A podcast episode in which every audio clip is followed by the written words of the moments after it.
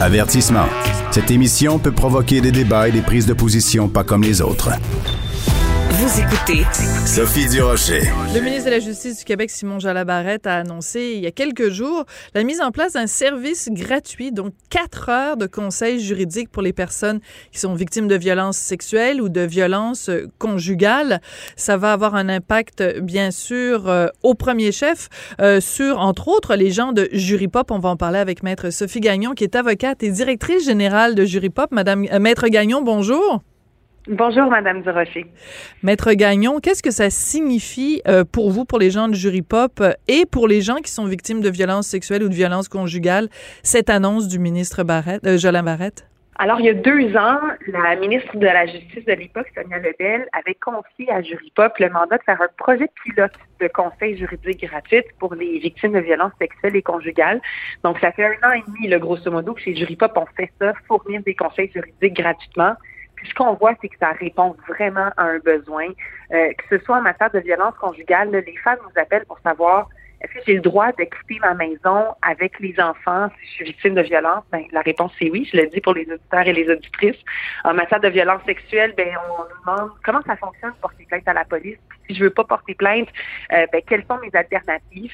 Puis ce qui a été annoncé lundi, ben, c'est la pérennisation de ce service-là. Donc, c'est rendu permanent, limité à quatre heures, puis confié à la commission des services juridiques. Alors, on est très heureux là, que le projet, euh, le projet pilote va continuer, puis que les victimes et survivantes vont pouvoir parler à des avocats gratuitement quand elles le souhaitent. Alors, deux questions, évidemment, qu'on se pose spontanément quand on entend parler de ça. Quatre heures, est-ce que c'est suffisant? Et deuxièmement, est-ce que vous avez suffisamment de monde? Est-ce qu'il y a suffisamment d'avocats qui sont euh, disponibles ou il va y avoir un engorgement? C'est-à-dire qu'il va y avoir plein, de gens qui vont appeler pour avoir le service. Vous êtes obligé de leur dire, ben désolé, on vous met sur une file d'attente, puis euh, vous allez pouvoir avoir les services dans deux ans. Alors, juste pour, euh, pour préciser, ces, euh, ces services permanents-là ne seront plus offerts par Juripop, mais par euh, une équipe qui s'appelle Rebâtir, qui est au sein de la Commission des services juridiques, qui est l'organe qui administre l'aide juridique. nous, de notre côté, on a, on a reçu un nouveau mandat dont on parlera peut-être tout à l'heure.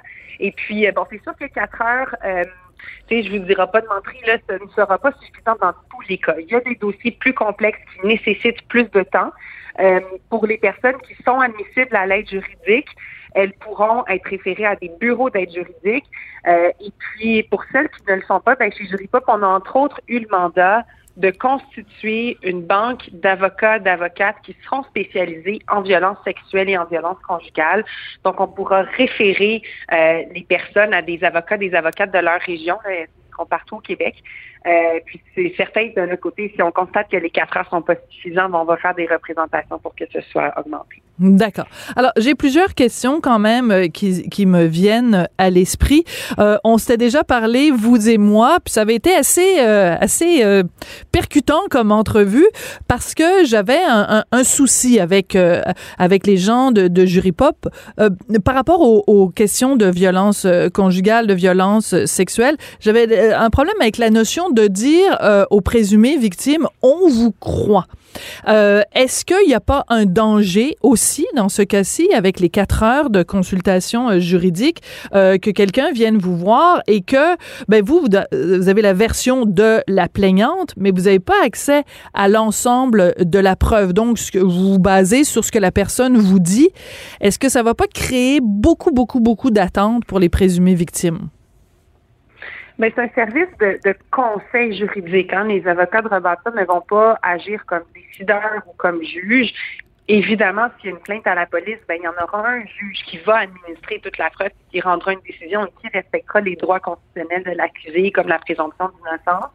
Le rôle des avocats, des avocates dans ce programme-là, euh, c'est d'écouter la version de la plaignante, de la survivante, puis à la lumière de ce qui lui est dit, ben, d'expliquer à la personne quels sont ses recours. Puis aussi, vous avez raison, faites bien de parler d'attente, euh, de lui expliquer quelles sont ses chances de succès. Nous, ce qu'on voit chez Juripop, c'est que beaucoup, quand on parle de, de liens de confiance fragilisés envers le système de justice, c'est souvent parce qu'il y a eu des attentes euh, qui ont été euh, qui ont été mal fixées. Donc, c'est aussi le rôle de l'avocat, de l'avocate, euh, de, de conseiller la personne sur voilà donc ses chances de succès. Puis, je tiens aussi à préciser que par exemple, en matière criminelle, des, euh, des, euh, des, verdicts, de, des acquittements, il y en a, ça ne veut pas dire que le tribunal ou que les avocats ne croient pas la victime. Parfois, c'est tout simplement que euh, on n'est pas en mesure de le prouver selon les standards qui sont applicables. Donc, ce sera le rôle des avocats dans le programme de conseiller la victime sur ces bases-là. Oui, puis il faut dire aussi que dans, dans un grand nombre de cas, euh, pour euh, les victimes, euh, le simple fait qu'il y ait des accusations qui ont été déposées, le simple fait qu'on les ait entendues, qu'on ait entendu leur version des faits, euh, c'est un, un baume sur leurs blessures. C'est-à-dire que de faire, de se sentir, d'avoir pu confronter, par exemple, leur agresseur, c'est suffisant et c'est pas nécessairement euh, besoin que ça se finisse par euh, un dépôt de, de, que la personne soit trouvée coupable. La victime, elle est, elle est, elle est satisfaite que le processus est mené euh, à, à, ça, d'avoir été entendu puis d'avoir pu confronter l'agresseur. Oui, vous avez raison. Il y a vraiment plusieurs parcours qui peuvent amener à la guérison. Euh, je pense tout récemment, là, à Léa clermont qui était la plaignante euh, dans oui. le contre Michel Venn. Puis elle, elle avait fait une intervention de mémoire même avant le verdict de culpabilité. Puis elle avait dit, j'ai tellement été bien accompagnée dans ce processus-là que ça m'aura fait du bien, peu importe le verdict. Euh, donc, il y a une forme de reprise de pouvoir là, pour certaines personnes d'en porter plainte à la police.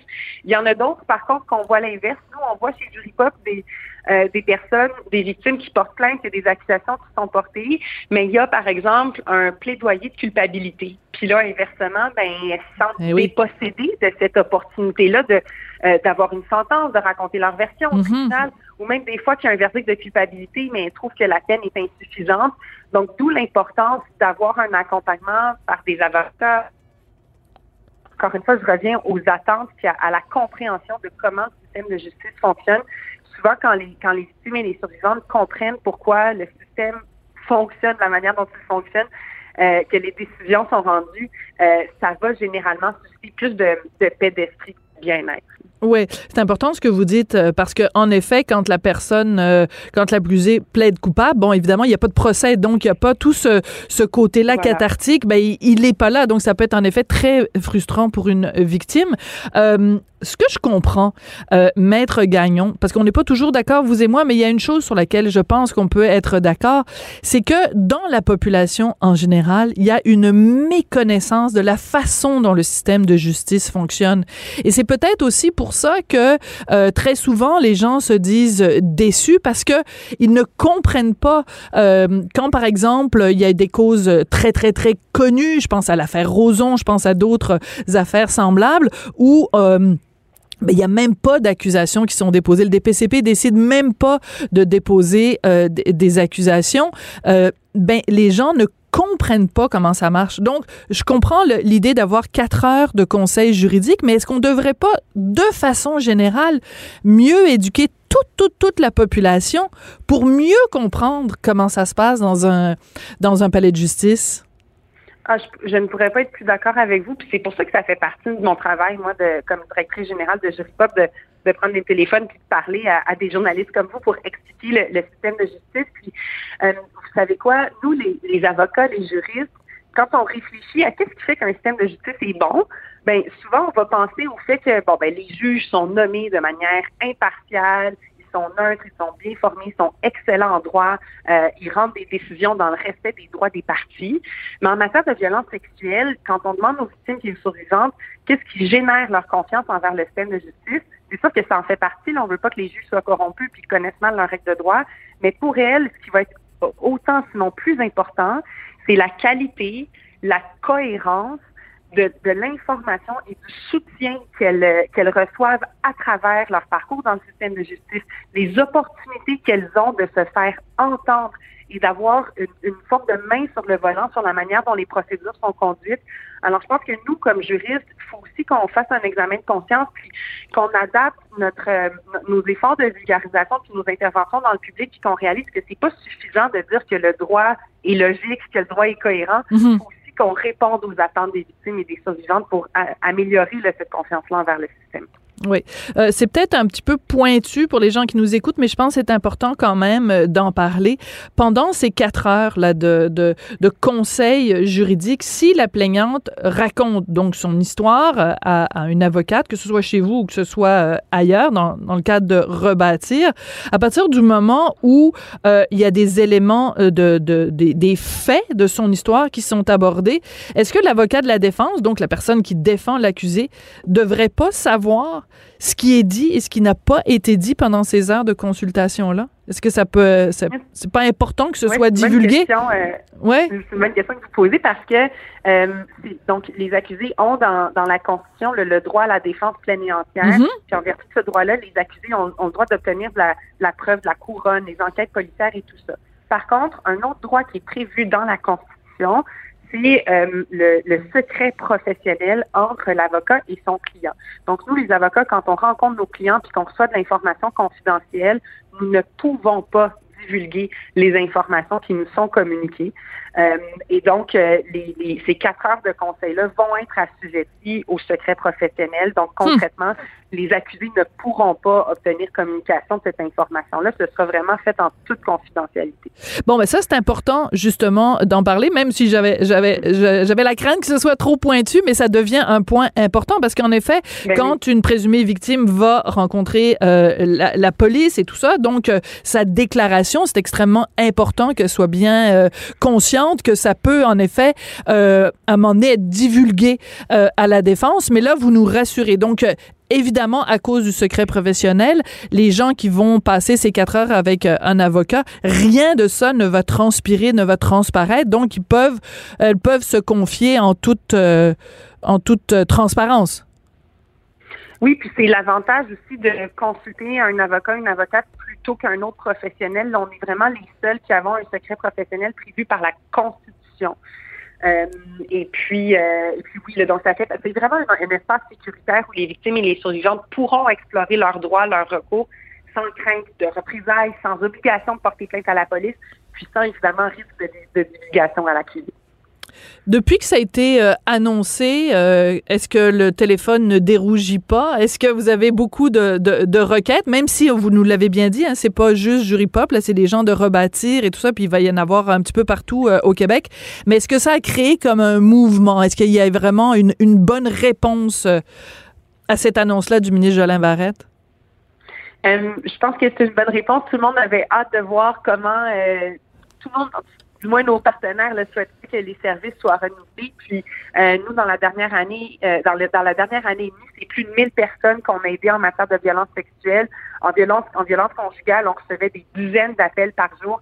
Ça répond vraiment à un besoin sur le terrain. Puis malheureusement, hier, euh, il y a un, un, énième féminicide qui a mmh. été annoncé. 15e. Ce qu'on voit chez Juripot, c'est qu'à chaque fois qu'il y a un féminicide, ben, le téléphone sonne davantage. Alors, euh, je suis pas mal convaincue que le cumul de ces deux événements-là là, vont, euh, vont faire en sorte que les appels vont, vont être importants cette semaine. Je pense que le maître mot ici, c'est la confiance. Comment euh, rebâtir un certain lien de confiance qui avait peut-être, euh, euh, qui était peut-être déficient, qui était moins solide. Et puis, je pense que ce, ce genre de, de nouvelles-là, ça peut en effet aider en faisant attention, évidemment, qu'on ne crée pas non plus de nouvelles attentes qui pourraient être, être déçues. Écoutez, ça a été drôlement intéressant de vous parler, maître Gagnon. Bonne chance pour la suite des choses. Merci, Madame Durocher. C'est toujours un plaisir. Merci, Maître Sophie Gagnon, qui est avocate, directrice générale de Jury Pop et qui réagissait donc euh, à cette annonce du ministre de la Justice. Hein, c'est pas rien quand même. Quatre heures de conseils juridiques pour les personnes qui sont victimes de violences sexuelles et de violences conjugales. Donc, euh, toujours la même conclusion. Soyez au courant de vos droits.